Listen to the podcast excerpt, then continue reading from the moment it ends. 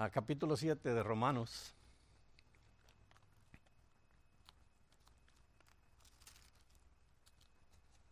Ah, vamos a ver un pasaje, hermanos, que cuando uno estudia, yo me encanta el libro de Romanos, ustedes lo saben, y creo que algunos de ustedes también. Y ahí anda uno escuchando mensajes, series de, del libro de Romanos, eh, de muchos buenos predicadores. Pero una característica, cuando uno estudia y va viendo muchos, muchos de los de la serie de Romanos, de las personas que leen desde el 1 hasta el 16, esta porción la, saltan. Y, y, van a ver por qué. Predicar esto no, no es fácil, tuve que andar buscando comentarios y todo para poder dar un comentario adecuado. Y si Dios lo tiene ahí, si Pablo lo escribió a través de la inspiración del Espíritu Santo, hermano, es importante. Así que cuando lo leamos, por favor, léalo con que Dios tiene. Dios tiene mensaje aún en esta porción que vamos a leer ahora desde el versículo 14 en adelante del capítulo 7. Así que lo tenemos, hermanos, capítulo 7 de Romanos del versículo 14 en adelante. Vimos en el último mensaje que dimos desde el versículo 3, 1 hasta el 13. Amén. Bien, dice así, hablando el apóstol Pablo a la iglesia de Roma, dice, porque sabemos que la ley es espiritual, pero yo soy carnal, vendido a la esclavitud del pecado porque lo que hago no lo entiendo, porque no practico lo que quiero hacer, sino con lo que aborrezco, eso hago. Y si lo que no quiero hacer, eso hago, estoy de acuerdo con la ley, reconociendo que es buena. 18. Porque yo sé que en mí, es decir, en mi carne, no habita nada bueno porque el querer está presente en mí, pero el hacer el bien no. Pues no hago el bien que deseo, sino el mal que no quiero, eso practico. Y si lo que no quiero hacer eso hago, ya no soy yo el que lo hace, sino el pecado que habita en mí. Así que queriendo yo hacer el bien, hallo la ley de que el mal está presente en mí porque en el hombre interior me deleito con la ley de Dios, pero veo otra ley en mis miembros de mi cuerpo que hace guerra contra la ley de mi mente y me hace prisionero de la ley del pecado que está en mis miembros. Miserable de mí, ¿quién me libertará de este cuerpo de muerte? Gracias doy a Dios por Jesucristo, Señor nuestro Así que yo mismo, por un lado, con la mente sirvo la ley de Dios, pero por el otro, con la carne, a la ley del pecado. Palabra de Dios. Vamos ahora, hermanos, para que Dios nos hable a través de este pasaje. Gracias te damos, Señor, en esta tarde que estamos aquí, Señor, reunidos, tu cuerpo, tu iglesia, para escuchar tu palabra, Señor Ayúdanos, Señor, a exponer lo que tú tienes para nosotros, no lo que nosotros queramos. Quita de nosotros cualquier interpretación que no sea correcta, Señor. Y edifica tu iglesia, Señor, a través de tu palabra. Tú la usas para enseñarnos lecciones en nuestro diario vivir. Esa es nuestra petición, Padre. Lo pedimos en el nombre de Jesús. Amén. El título de nuestro mensaje es el siguiente, hermanos. La lucha constante del cristiano. La lucha constante del cristiano. Como les decía en, la introducción que hacía acerca de este pasaje, es un pasaje que siempre, desde que Pablo escribió, creo que es, uno, si no el más, el pasaje más controversial de, la, de la epístola de Romanos. Y eso, si usted estudia y lee, se va a dar cuenta de que Hay muchas, muchas interpretaciones acerca de este pasaje. Desde el principio, desde que Pablo escribió. Pero qué bueno que el libro de Romanos va desde el capítulo 1 hasta el 16. Y no nos quedamos en el 17. Pablo termina en el 8 hablando algunas cosas extras acerca de esta aparente controversia.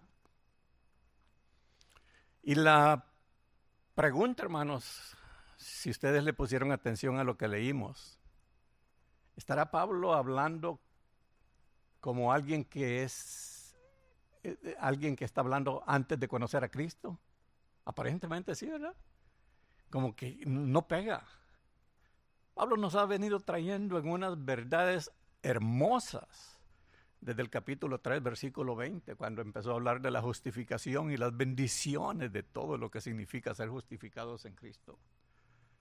Y de repente él salta en esta porción del versículo 14 en adelante en algo que dice nos, nos bajó de la nube.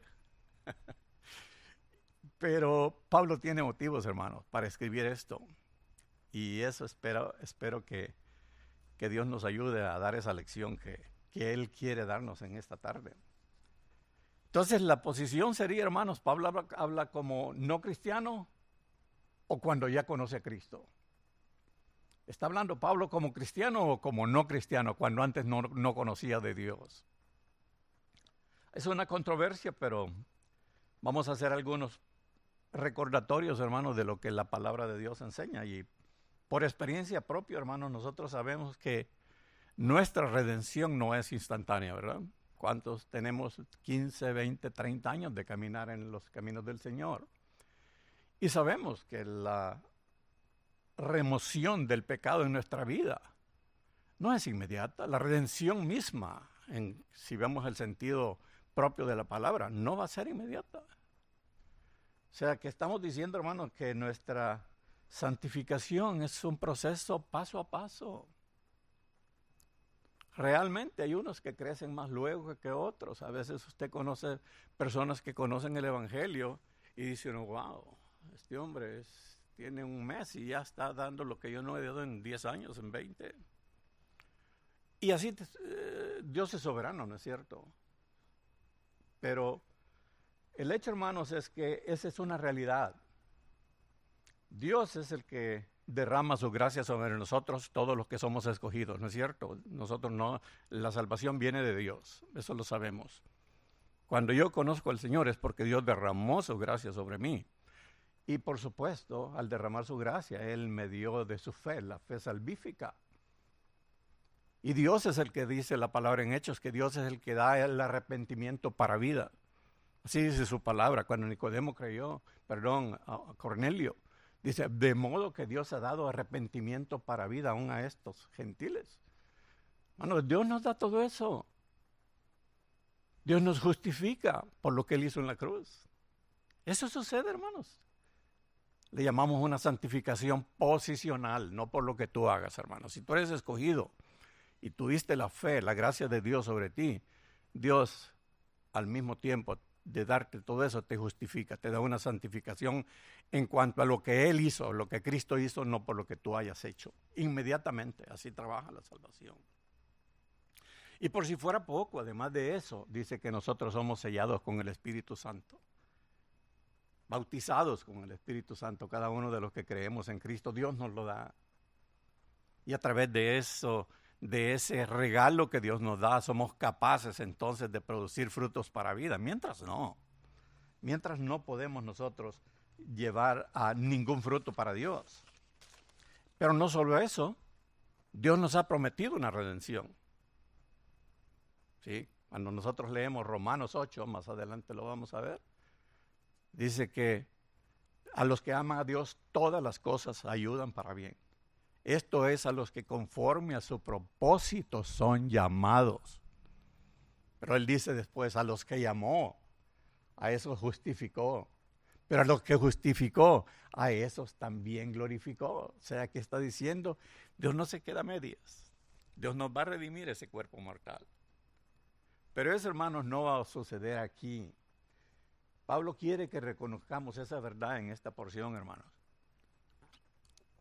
Por eso el tema de nuestro mensaje, la lucha constante del cristiano.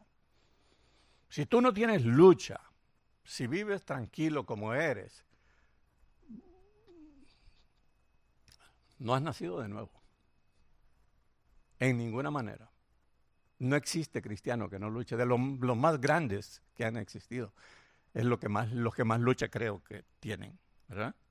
Entonces, hermanos, eso no va a suceder. Dios en su segunda venida nos va a dar lo que llaman los cuerpos glorificados. Quiero que vaya conmigo a 1 Corintios 15, por favor, hermano. Es un tema interesante. Pablo está hablando como cristiano. Es lo que queremos llegar a, que usted entienda. Y si Pablo se pone como ejemplo, hermano, eso es importante conocerlo. Por eso lo escribió él. Vaya conmigo al capítulo 15 de Romanos y vea lo que dice, hablando de este tema Pablo, en el versículo 51. He aquí os digo un misterio. No todos dormiremos, pero ¿qué? Todos seremos transformados.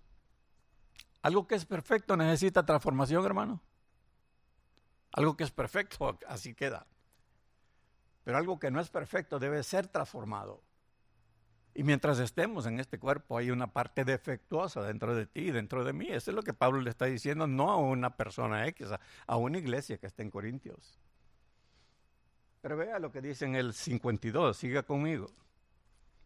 En un momento, en un abrir y cerrar de ojos, a la trompeta final, pues la trompeta sonará, y los muertos, que dice, resucitarán incorruptibles. Está pensando Pablo de que hay una corrupción en el cuerpo mortal, ¿cierto? Pero no solo en el cuerpo mortal. Por eso dice que los que necesitamos ser, uh, quitarnos esa corrupción. Y Pablo le dice, y nosotros seremos transformados. ¿Sí ve eso? ¿Por qué, hermanos? Porque mientras estemos en esta vida, en este peregrinaje, usted y yo vamos a tener esa naturaleza que nos va a afectar nuestro caminar con Dios. Por eso el tema es una lucha. Hermano, no podemos descuidarnos. Y si no conocemos esto, no vamos a poder defendernos. Yo pienso que para entender que algo sucede en el vecindario, que hay, eh, que puede pasar algo, te tienen que decir, mira, anda un merodeador, anda un asesino, anda un abusador, y tú te defiendes y tú buscas. De tal manera que es importante, Pablo pone como importante esta porción de su palabra. Mire lo que dice en el, en el 53. Porque es necesario, es necesario que esto corruptible, ¿qué es lo corruptible, hermanos? Nuestro cuerpo como cristianos. Cierto, el hombre natural es corrupto, pero él no tiene lo que tú tienes y lo que yo tengo. Él no tiene el Espíritu Santo. Tú tienes una naturaleza, eh, eh, como dice Pablo, el hombre interior que todos y cada uno de nosotros tenemos. Pero es necesario, dice que esto incorruptible se vista de incorruptible y esto mortal se vista de inmortalidad. Hermanos, tarde o temprano seremos, como decíamos, redimidos. Nosotros hemos sido creados para un reino, el reino de Dios. Pero dice que la sangre y, la carne no puede heredar el reino de Dios sí, está captando dónde nos Pablo, Pablo está más o menos hablando de lo que está explicando en Romanos, regresemos a Romanos, hermano, de que hay corrupción y esa corrupción se llama su carne y la mía. Y Pablo tiene motivos, lo vamos a ver más adelante, motivos para hacernos conocer esa realidad. ¿Qué estamos diciendo, hermano? Nuestros cuerpos hoy no son perfectos. No eres perfecto, hermano José eres imperfecto. Entonces, sabiendo esta, esta redención no es inmediata, entonces podemos concluir que, hermanos, que Pablo está hablando como cristiano. ¿sí? Romanos 14, 25 está hablando de un hombre que lucha contra algo que existe dentro de su ser. O sea que Pablo está admitiendo que el pecado, hay remanentes pecadores, pecaminosos dentro de nuestra vida. Pablo lo llama, hablamos de lo que acabamos de leer, de leer en el versículo 17, el 20, cuerpo de pecado, está en mí, está en usted. Hermanos, todos sufrimos derrotas y batallas espirituales. Yo no sé si usted, pero parte de nuestra oración diaria es, Señor, perdóname. ¿cómo pude hacer eso yo? Si soy un redimido, si soy un hijo de Dios, ¿cómo vino ese pensamiento en mí? ¿Por qué? Pablo nos está diciendo de que debemos estar alerta, de que hay una doble vida, una doble personalidad, si pudiéramos decir esa palabra, no sé si está correcta, dentro de nosotros, en nuestra vida diaria. Vamos a, tener batallas espirituales y hay fuerzas dentro de nosotros mismos, hermano, que nos van a hacer débiles. Vamos a aprender que cuando más batallas en tu carne, más fracaso vas a tener. Dios nos ha dado herramientas, pero a veces nos equivocamos y creemos que con el cuerpo, con una actitud mental positiva, podemos vencer eso que, que ofende a Dios. De acuerdo a la palabra de Dios, en nuestro cuerpo no existe nada bueno. Estamos entendiendo, hermanos, Pablo está hablando de un hombre como cristiano. Pablo no está hablando como antes de conocer a Cristo. Luego podemos ver en todo lo que está el pasaje, hermano, Pablo habla en tiempo presente. Dice, porque lo que hago no lo entiendo en uno de sus pasajes. Todo es presente. Si fuera el Pablo anterior, porque yo lo que hacía nunca lo entendí, pero ahora sí lo entiendo porque ya hago el bien que quiero. No, el bien que quiero hacer no lo hago y el mal que no quiero hacer, eso hago. Pablo está siempre hablando en tiempo presente. ¿Qué está diciendo, hermano? Que Pablo está hablando como un cristiano. Pablo habla de la ley como solo un cristiano puede hablar. Está el versículo 20 que dice, porque en el hombre interior, dice, me deleito en la ley de Dios. Cuando usted evangeliza y les presenta la ley de Dios y los mandamientos de Dios, como los quebranta la gente no quiere ni oír, no se deleita, al contrario, quieren oír porque la persona que no tiene el Espíritu Santo y no ha nacido de nuevo se siente incómodo con los mandamientos de Dios, con la ley moral de Dios. No se deleita. ¿Sí capta lo que dice Pablo? El hombre interior, cierto que tiene luchas, pero se deleita en la ley de Dios. Por eso podemos decir que Pablo está hablando como cristiano. Y no solo eso, hermano, él reconoce su maldad y su rebelión contra Dios. Hermano, tú lo sabes y yo lo sé.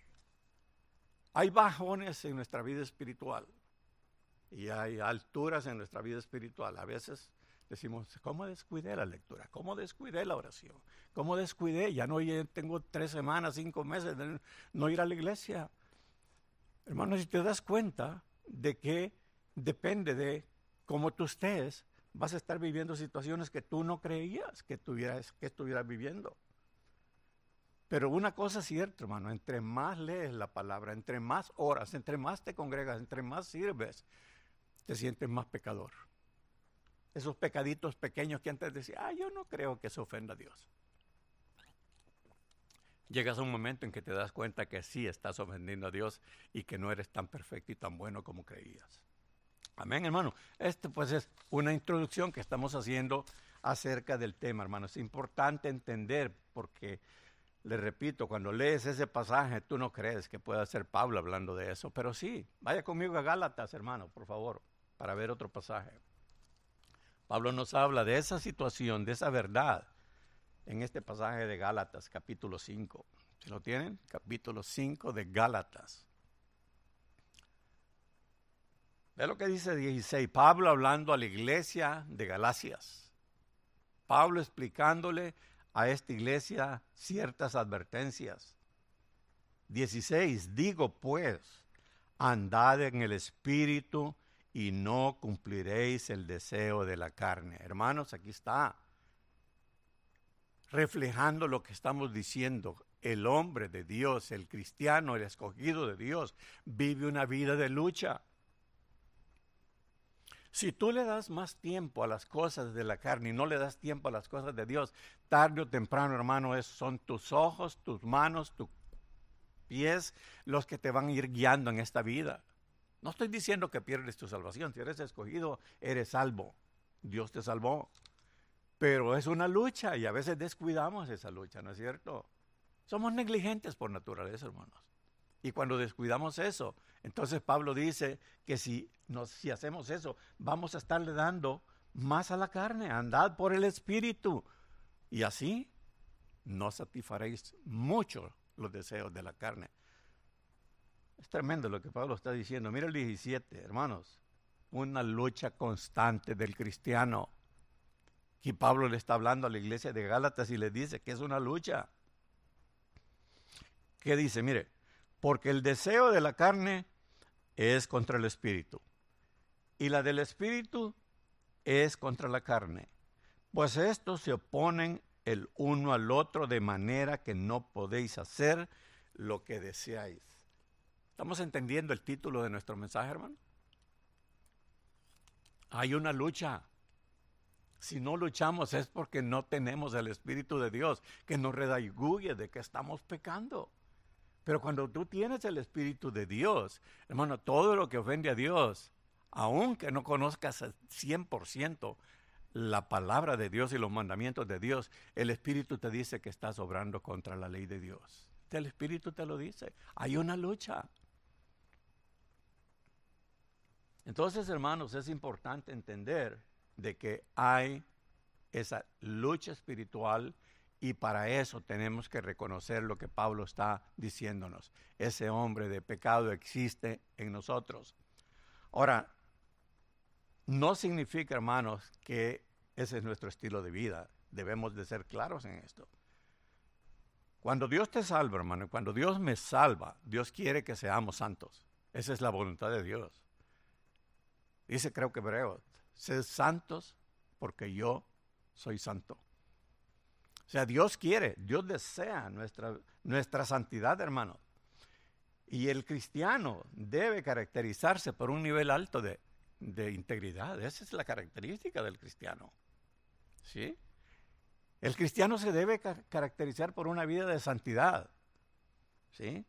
Esa es una, no debemos de, de, dejar de lado esa verdad. La pureza y la santidad solo es posible para el Hijo de Dios, para los que somos salvados, escogidos por Dios. Pero eso no significa que debemos de ignorar que el pecado mora en nosotros, ¿cierto? Pero sí es importante que entendamos que el peregrinaje de nuestra vida aquí en la tierra no va a ser fácil. No es fácil. Bien, hasta aquí la introducción. En base a todas las consideraciones, hermanos, vamos a ver entonces el versículo 14 al 25 para entender lo que ah, Pablo nos quiere decir y hemos tratado de dividir en tres puntos el, el mensaje de esta tarde. Y el primer punto, hermano, ponga atención a lo que vamos a decir. El primer punto lo vamos a ver desde el 14, versículo 14 hasta el versículo 20, y es que todo cristiano debe estar consciente de que tiene una lucha real entre la nueva vida y la vieja naturaleza. Todo cristiano debe estar consciente de esa realidad. Que hay una lucha entre la vieja naturaleza y la nueva naturaleza, o entre la nueva vida y la vieja naturaleza. En el punto número 2, vamos a verlo del 21 al 23. El cristiano, de acuerdo a lo que vamos a leer, debe asumir la responsabilidad de su conducta personal. estamos diciendo que Dios no tiene una varita mágica y ya de ahora en adelante eres cristiano, olvídate del pecado, yo te voy a hacer andar en los caminos de justicia. Debemos de tomar la responsabilidad como hijos de Dios, que ese es nuestro papel, hermanos. Es nuestra obligación, en nuestra conducta personal. Y el tercer punto, en el 24 y 25, el cristiano debe confiar en la victoria de Jesucristo como base de su vida cristiana. Ahí está lo, que la palabra de Dios enseña. Nosotros tenemos una fuerza que el mundo no tiene. Así que, viendo el punto número uno, hermano, el cristiano debe estar consciente de que tiene una lucha real entre la nueva vida y la vieja naturaleza. Vamos al capítulo 7 de Romanos, por favor, háblalo nuevamente ahí. Y veamos el capítulo, el versículo 14, hermano. ¿Qué dice? Porque sabemos que la ley espiritual, dejémoslo ahí, hermano. Sabemos que la ley es espiritual. ¿Cuál es nuestra actitud ante la ley de Dios? Ante la ley moral como hijos de Dios. Ve el 16. Y si lo que no quiero hacer, eso hago, estoy de acuerdo con la ley, reconociendo que es buena. Aquí lo que nos dice la porción de lo que Pablo escribe, hermano, es que el cristiano debe valorar la ley de Dios. ¿Cierto? La ley es actual. La ley no sirve para salvarte, hermanos. La ley moral de Dios no te salva. Nosotros somos salvos por gracia, por lo que Cristo hizo en la cruz de Calvario. No es, no es el cumplimiento de la ley lo que te salva. Pero cuando llegas al conocimiento de Dios, tú valoras la ley. Y reconocemos que la ley es espiritual. Ya decimos, tenemos una porción espiritual, un hombre interior y un hombre natural, descendiente de Adán, ¿cierto? Pero el hombre espiritual sabe que su alimento está en la ley de Dios, en su palabra, en sus mandamientos morales. Amén. Eso es lo que Pablo nos está diciendo. O sea que debemos valorar. Cuando Pablo dice aborrezco lo que hago, bueno, que simplemente está diciendo Pablo que la ley es buena. Porque cuando tú haces lo que está malo es porque supiste que existe una ley que te dice que eso no está bien. De tal manera, hermanos, que para el Hijo de Dios la ley tiene mucho valor. El que no conoce la ley hace lo que sea y como dicen, ni fu ni fa. No sé qué quiere decir eso, pero... Pero no le importa. No le importa si ofende a Dios o no. Pero nosotros como hijos de Dios conocemos la ley y nos deleitamos en ella, como vamos a ver más adelante. Y es la que nos indica que estamos quebrantando la ley moral de Dios. Y es la que nos indica que hay una porción no espiritual que, que trata de llevarnos por otro lado. Amén, hermanos. Y dice en el 14 ahí mismo, reconociendo de que la ley es espiritual, pero Pablo vuelve a mencionar esta dicotomía, estas dos porciones de tu personalidad y la de él. Pero yo soy carnal, vendido a la esclavitud del pecado. ¿Sí? Y dice el 19, mire qué tremendo. Porque no hago el bien que deseo, sino el mal que no quiero, eso practico. Reconocemos que la ley es espiritual, reconocemos que la ley es buena, pero yo soy carnal, vendido al pecado. Hay una realidad, hermanos, que tenemos que reconocer, lo que decía, no podemos luchar contra algo que no conocemos. A veces, no sé si ustedes ah, se recuerdan de eso, en las iglesias arminianas se nos enseña que hay un hombre espiritual y un, hombre, y un cristiano carnal. Y el cristiano espiritual es aquel que anda siempre bien, anda conforme a la ley, que no ofende, y hasta caminan diferente, ¿verdad? ¿Se ha visto eso? Que se visten diferentes, de negro nunca se ponen un color, y, demuestran que su vida es. Pero en el fondo, hermanos, es lo mismo. Pablo está hablando aquí, el hombre más grande, creo yo, que, que ha existido después de Cristo como hombre de Dios, ¿cierto? Y él está hablando de que existe ese pecado dentro de él. ¿Sí, hermanos? Entonces debemos reconocer esa realidad. Hermanos, cuando hemos venido viendo, yo no sé si, si algo hemos aprendido, pero creo que sí, de Romanos, desde que Pablo empezó su mensaje de la justificación, le repito, Él nos ha venido trayendo con promesas y verdades. Pasamos por el 3, pasamos por el 4 en Adán, en Cristo, todo lo que éramos, lo que fuimos, lo que somos las promesas y las verdades bellas del capítulo 5, qué es lo que tenemos por el hecho de, ser justificados, y nos llevaba a unas cosas hermosas, ¿cierto? En cuanto a la relación con Dios. En el capítulo 6 llega la cúspide de todas las bellezas que tenemos que dicen, ¿cómo Pablo puede hablar ahora de este capítulo 7? Vaya conmigo en el 6, ahí lo tiene. Lea algunos versículos, hermanos. Versículo 14 porque el pecado no tendrá dominio sobre vosotros, pues no estás bajo la ley, sino bajo la gracia. Ve qué hermosa palabra la de Pablo en el capítulo, en el versículo capítulo 6, ¿cierto? Aquí nos está diciendo de algo hermoso. Dice, el pecado no tendrá dominio sobre vosotros, que estaba diciendo que antes sí tenía dominio. ¿Por qué? Porque todo hombre que no ha nacido de nuevo es esclavo, hermano. O eres esclavo de Dios y de su palabra, o eres esclavo del diablo y del pecado. Es que está diciendo eso éramos, tiempo pasado. Y no es que Pablo se contradiga, hermano. Le repito, sigue el capítulo 8, donde Pablo amplía más lo que estamos viendo, pero es una realidad en tu vida y en la mía. El pecado mora en nosotros.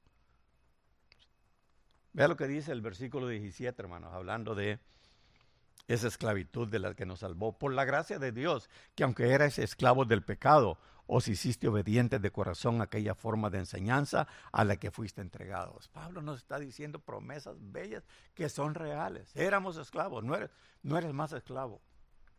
Esclavo es alguien que no puede dejar de hacer algo, hermanos. Esclavo es aquel que cuando algo lo esclaviza, él no puede salirse porque es esclavizado. Hay un amo, tú no tienes un amo, el pecado no es tu amo, Dios te ha dado herramientas para luchar, pero está presente y muchas veces nos hace caer, muchas veces nos hace tropezar. Eso es lo que Pablo está diciendo. Mira el 18, versículo 18 del capítulo 6, habiendo sido libertados del pecado, os habéis hecho siervos de justicia. Ve qué hermoso cómo Pablo nos trajo. ¿Por qué tuvo Pablo que, que mencionar estos versículos 14 al 25 del capítulo 7? ¿Sí? Pablo tenía la razón, hermanos, de, de que es algo que todo cristiano debe realizar. La vida cristiana no se trata de una vida fácil, es una vida de lucha donde el cuerpo de pecado va a estar jalando para su lado, pero tú tienes también una parte espiritual para que entiendas que debes de luchar. Y ampliamente vamos a ver eso en el capítulo 8, pero por ahora sigamos en el 15, que dice, capítulo 7, hermano. Porque lo que hago no lo entiendo.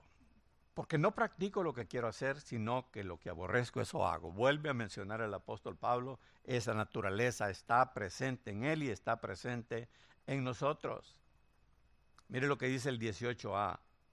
Porque yo sé que en mí, es decir, en mi carne, que dice, no habita nada bueno. ¿Cómo no es importante reconocer eso, hermanos? Decía al principio en la introducción, si queremos luchar contra las cosas que desagradan a Dios en la fuerza de nuestra mente o de nuestra carne, ya perdimos la batalla. ¿Sabe por qué, hermano? Porque en la carne, dice la palabra de Dios en el versículo 18, no habita nada bueno. Y cuando dice nada es nada, es cero. No hay nada bueno en la carne. No puedes luchar con armas carnales contra el pecado. De ahí las religiones, hermanos. Si supieran, si tan solo leyeran este pasaje y entendieran, verían de que ellos jamás pueden lograr la salvación a través de hacer cosas que agraden a Dios. No sé si se recuerdan, pero antes, en, en los años 70, 80, en Estados Unidos y en todas partes andaban unos con unas grandes túnicas, los Hare Krishnas creo que les decían, y otros más, monjes tibetanos que venían y la gente los admiraba. Los artistas los seguían.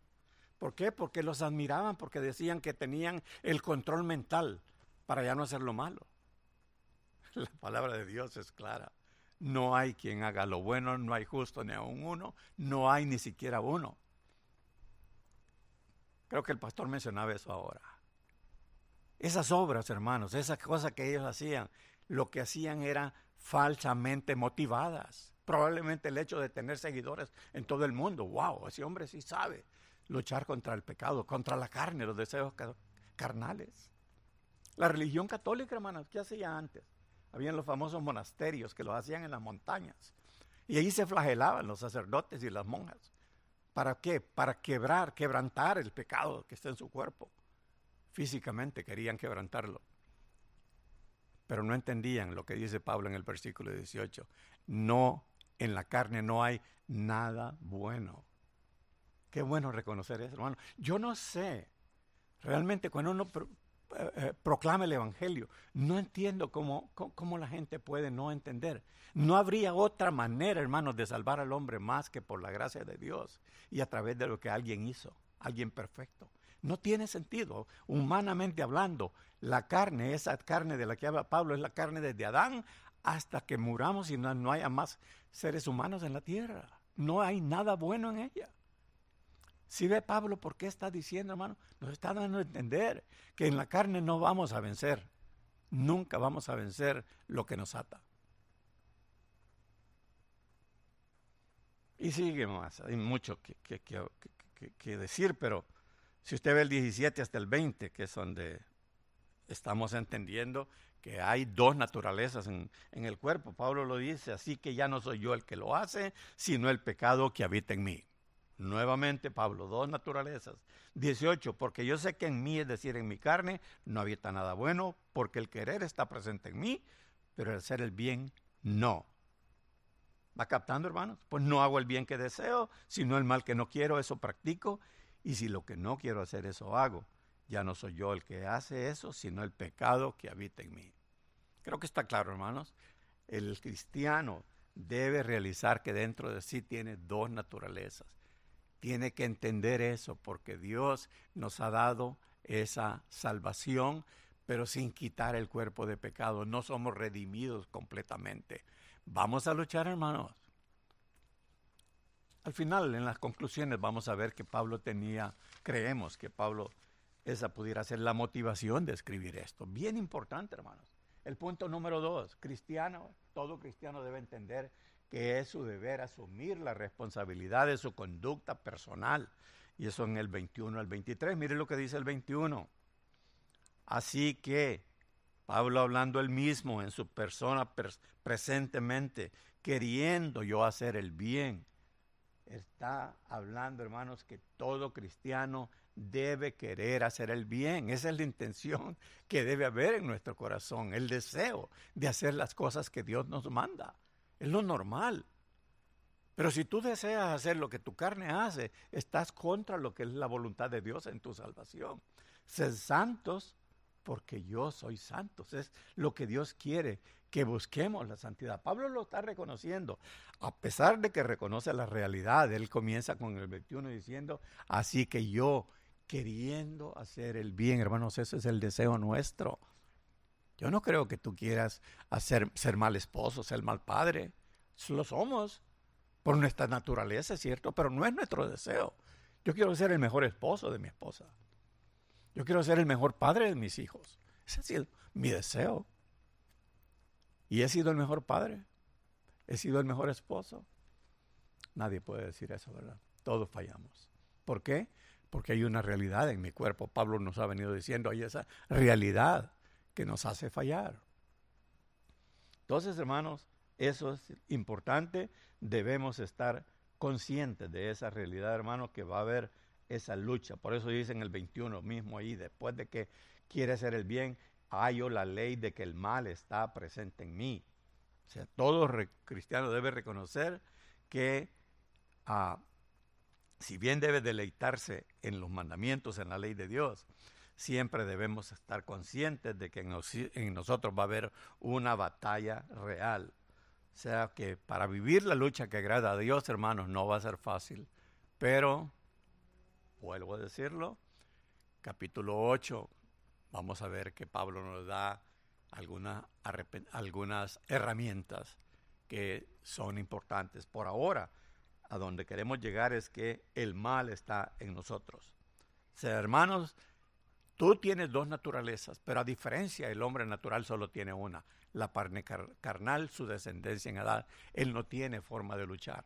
Nosotros sí la tenemos, no en nuestras propias fuerzas, sino en lo que Dios hizo. Punto número 3, versículos 24 y 25. Dice, todo cristiano debe confiar en la victoria de Jesucristo como base de su caminar cristiano. Mire lo que dice el versículo 24, hermanos. Dice Pablo, miserable de mí, ¿quién me libertará de este cuerpo de muerte? Lo primero que tenemos que reconocer, hermanos, si estamos conscientes de que esas dos naturalezas están en nosotros, tenemos que estarnos conscientes de que en nuestro cuerpo no mora nada bueno. Pablo lo está diciendo, miserable de mí. Si fuera por mi fuerza, se está diciendo Pablo, ya estoy perdido, pues. Si fuera por lo que yo puedo hacer contra esto que está en mí, que lo ha descrito crudamente, pudiéramos decir, Pablo está perdido. Y esa debe ser la actitud de todo cristiano, reconocer, hermano, que somos miserables. En la carne somos miserables. No hay nada bueno en nosotros. No podemos agradar a Dios en las fuerzas de la carne, en la fuerza mental, pero Pablo da la respuesta y mira dónde está su fuerza. En, en mí mismo, hermano, soy débil. Pablo dice, yo soy débil, soy miserable, no tengo nada. Pero dice el 25, gracias a Dios por Jesucristo, Señor nuestro. Y aquí es donde está Pablo dándonos la clave de la victoria. O sea que hermanos, por fe nosotros tenemos que reconocer que en Jesucristo somos más que vencedores. Es lo que la palabra nos enseña. En Cristo somos más que vencedores, dice, por medio de aquel que nos amó. Cierto, mi vida no es perfecta. Cierto, hermanos, le fallo día tras día y creo que usted también. Día tras día. Pero una cosa sé, por fe yo me agarro de lo que Cristo hizo en la cruz de Calvario y sobre esa base yo sigo caminando mi peregrinaje, sabiendo que en Cristo yo soy victorioso. En Cristo somos fuertes, hermanos. No debemos olvidarnos de que esa lucha ahí está, pero el Señor nos da la victoria en Él.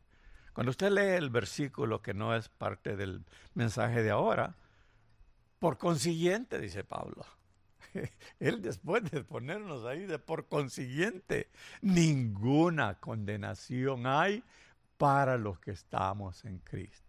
Buena noticia, hermano. Vas a luchar. Vas a luchar duro. Pero qué bueno, como les digo, que Pablo no solo se quedó en el capítulo 7. En el versículo 3 habla de la mortificación del pecado. ¿Por tus fuerzas? No. Vamos a ver que el cristiano tiene una herramienta que nadie tiene más que los hijos de Dios. Y es el Espíritu Santo que nos ayuda a luchar. Y esa es la temática del capítulo 8. Hay un libro que se llama la mortificación del pecado. El tema viene de Romanos 8:13. ¿Cómo podemos hacer para mortificar el pecado?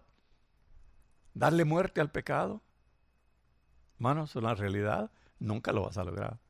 Podemos vivir una vida que agrade a Dios en la medida que utilicemos las herramientas que Dios nos da. Conclusión, hermano, ¿qué pudiéramos decir? ¿Qué aplicación pudiéramos hacer a esto? ¿Por qué Pablo nos saca eso? Bueno, pudiéramos decir, hermanos, tratando de interpretar un poquitito lo que Pablo quiere. Yo pienso que lo, lo que la palabra de Dios o lo que Pablo nos enseña es que debemos de ser más francos con Dios. Y digo yo, más francos con Dios y con nosotros mismos. Porque a veces, hermanos, nos damos más que todo cuando estamos leyendo, sirviendo, lo que sea, como que creemos que estamos en una posición muy privilegiada. De acuerdo a lo que Pablo dice, Pablo, hermanos, está hablando en tiempo presente de lo que él pasa en su vida, de lo que sucedía en su vida diaria. Miserable de mí, lo que no quiero hacer eso hago, lo bueno que, entiendo que debo hacer, no lo hago, ahí el pecado que mora en mí. Pero hermanos, cuando somos, cuando reconocemos esa verdad, nuestras oraciones se vuelven más francas. No somos tan buenos como creíamos. Y hermano, eso se llama humildad. Pablo dice que cuando él es débil, en una de sus porciones bíblicas, cuando soy débil, soy fuerte. Pero cuando nos creemos fuertes, hermanos, que estamos bien con Dios, somos bien débiles. Todos le fallamos, hermanos, en una u otra cosa. Pero eso que nos sirva para entender que Dios quiere nuestra humildad y Dios nos va a cambiar. Pero tal vez no solamente con Dios y con nosotros mismos podemos pensar en esa Ah, honestidad en cuanto a lo que somos para con los hermanos, para con nosotros mismos. Y nos ayudará a ser más comprensivos, ¿no le parece? Porque muchas veces, hermanos, le repito, en las otras iglesias arminianas, no siempre, pero muchas veces sucedía que el hermano que era espiritual, entre comillas, viera cómo veían al otro. Yo me acuerdo, yo me acuerdo de eso veían como con desprecio al hermano débil. Pero cuando conocemos esta verdad nos hacemos más comprensibles porque tarde o temprano nosotros podemos estar en lo mismo. De lo que se trata, hermano, es entender al hermano débil y decir, Señor, ayúdalo. ¿Y en qué manera vas a buscar consejería pastoral si no reconoces esta realidad? Es importante, hermano, yo creo, después de lo que acabamos de leer, que hagamos un examen en nosotros. ¿Cuál es mi debilidad? Estoy seguro que las debilidades que yo tengo no son las suyas. Y tengo muchas. Pero todos las tenemos, hermanos. De lo que Pablo está hablando es importante que nosotros reconozcamos dónde soy más débil. Porque en esa manera, hermano, buscamos la ayuda, en esa manera. A veces son en el área mental, tal vez no andamos haciendo las cosas, pero tenemos una mente, o en el área personal, o en el área familiar, hermanos. Voy a decir algo, no sé si lo debo decir. Pero hay zonas de México donde el hombre tiene toda la razón, no importa lo que haga. La llaman machismo. José no es machista, es una chulada. Pero una cosa les digo, hermanos, ese machismo en todo, hasta en lo espiritual, cuando lleguen, no, es que eh, esta mujer no me obedece, eh, eh, esta mujer no se pone a la par mía, estos mis hijos. Y te das cuenta que estás fallando. Es bueno a veces identificar a veces en la familia que estamos, hermanos, haciendo cosas que es parte de lo que Pablo está diciendo. Nos hay esas dos naturalezas y si no lo reconocemos siempre vamos a tener la razón y la mujer no, o el hijo no. No sé si capta, hermano, una aplicación práctica de lo que estamos diciendo. Todos necesitamos del favor de Dios y la misericordia de Dios para vivir diariamente nuestra vida cristiana. Quiero Dios que, que algo se nos quede de este mensaje. No era fácil el tema, pero, pero algo tiene Dios siempre. Y le repito lo bueno, hermanos, que después del capítulo 7 hay una gran noticia. Después del capítulo 7 viene el capítulo 8. Y si Dios lo permite, pues seguimos estudiando. Que Dios les bendiga, hermanos.